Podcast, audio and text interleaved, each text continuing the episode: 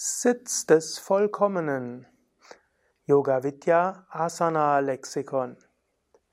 Om Namah Shivaya und herzlich willkommen zu einer wichtigen Sitzhaltung, nämlich Siddhasana, auch genannt Sitz des Vollkommenen, Sitz der Vollkommenen, Sitz der Vollkommenheit, auf Sanskrit Siddhasana.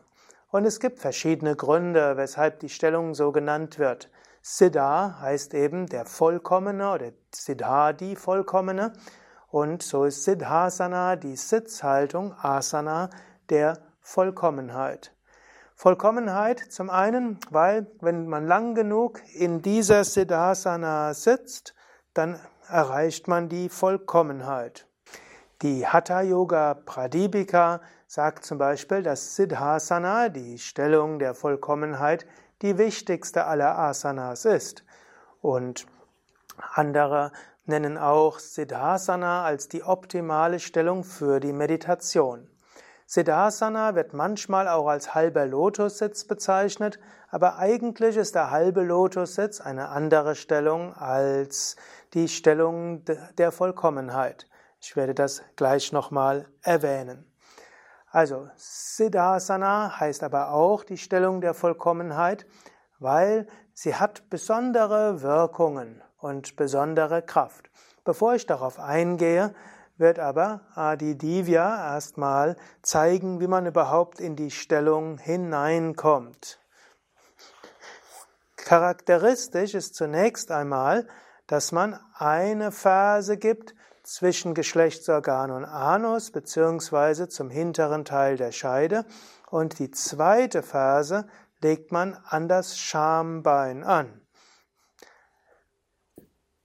Was dabei geschieht ist, die eine Phase ist unterhalb des Muladhara Chakras beziehungsweise stimuliert den Kanda-Punkt und dadurch kann die Energie überhaupt erst im Muladhara Chakra aktiviert werden und in die Sushumna, also in die feinstoffliche Wirbelsäule gehen.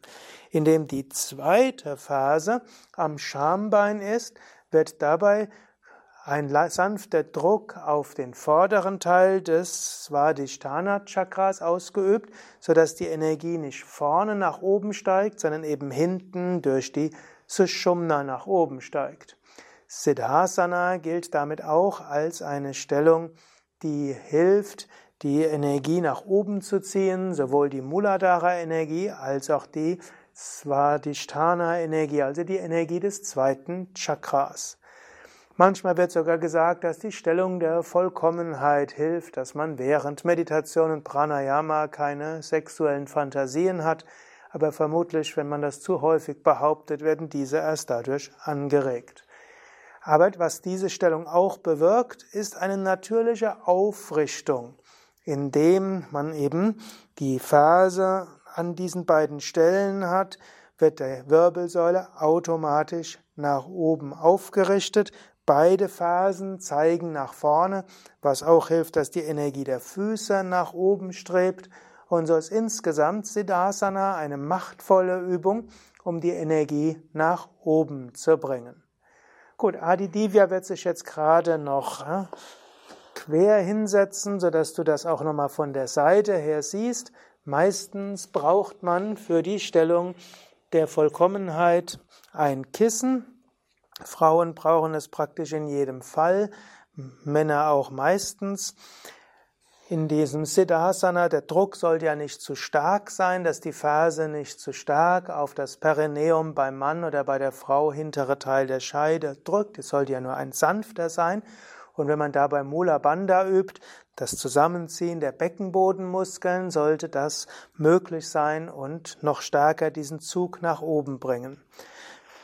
Dann gilt es darauf zu achten, dass die Lendenwirbelsäule eine sanfte Krümmung nach vorne bekommt und die Brustwirbelsäule so leicht in die andere Richtung gebeugt ist und der Nacken auch diese natürliche Krümmung behält.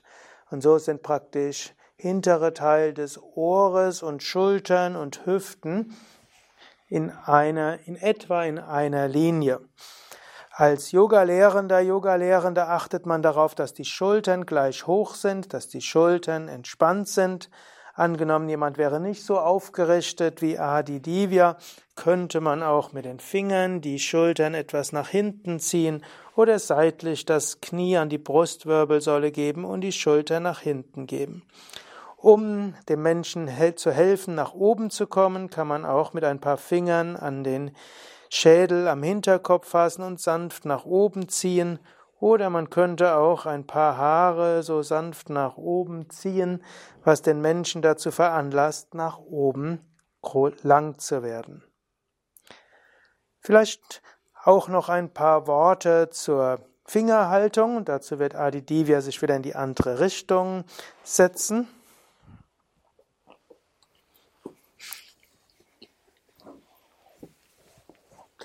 Bei Siddhasana eignen sich typischerweise die aktivierenden Fingerhaltungen besonders, weil Siddhasana, die Stellung der Vollkommenheit, will ja aktivieren. Und so wird gerade im Siddhasana gerne geraten, die Handflächen nach oben in Chin Mudra zu geben. Und eventuell kann man sogar die Finger mindestens zu Anfang ausstrecken, was noch stärker aktivierend ist.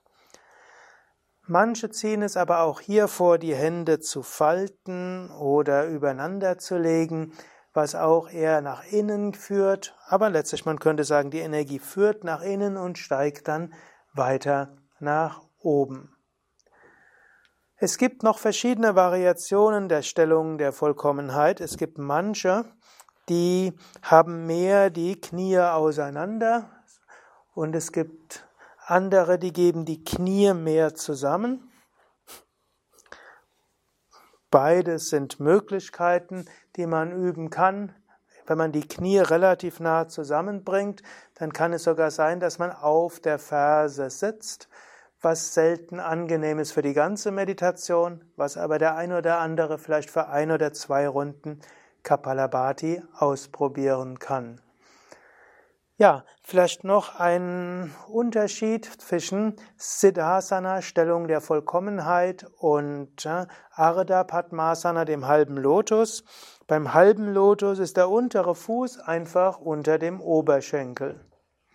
Und der andere Fuß ist auf dem Oberschenkel, ohne dass er notwendigerweise an dem Schambein ist. Das ist der halbe Lotussitz, Ardha Padmasana, während der bei, bei der Stellung der Vollkommenen ist, sind, ist eine Phase eben unter dem Kanda-Punkt und die andere Phase ist vorne am Schambein. Es gibt übrigens noch den halben Sitz der, des Vollkommenen oder der Vollkommenen, sollte ich vielleicht hier sagen. Dem gibt man eine Phase zwischen Geschlechtsorgan und Anus und die andere Phase ist einfach davor gesetzt und beide Knie sind so am Boden. Das sieht ähnlich aus wie Muktasana, Stellung der Befreiung, aber bei Muktasana ist eben die Phase nicht zwischen Geschlechtsorgan und Anus, nicht unter dem Kanda-Punkt.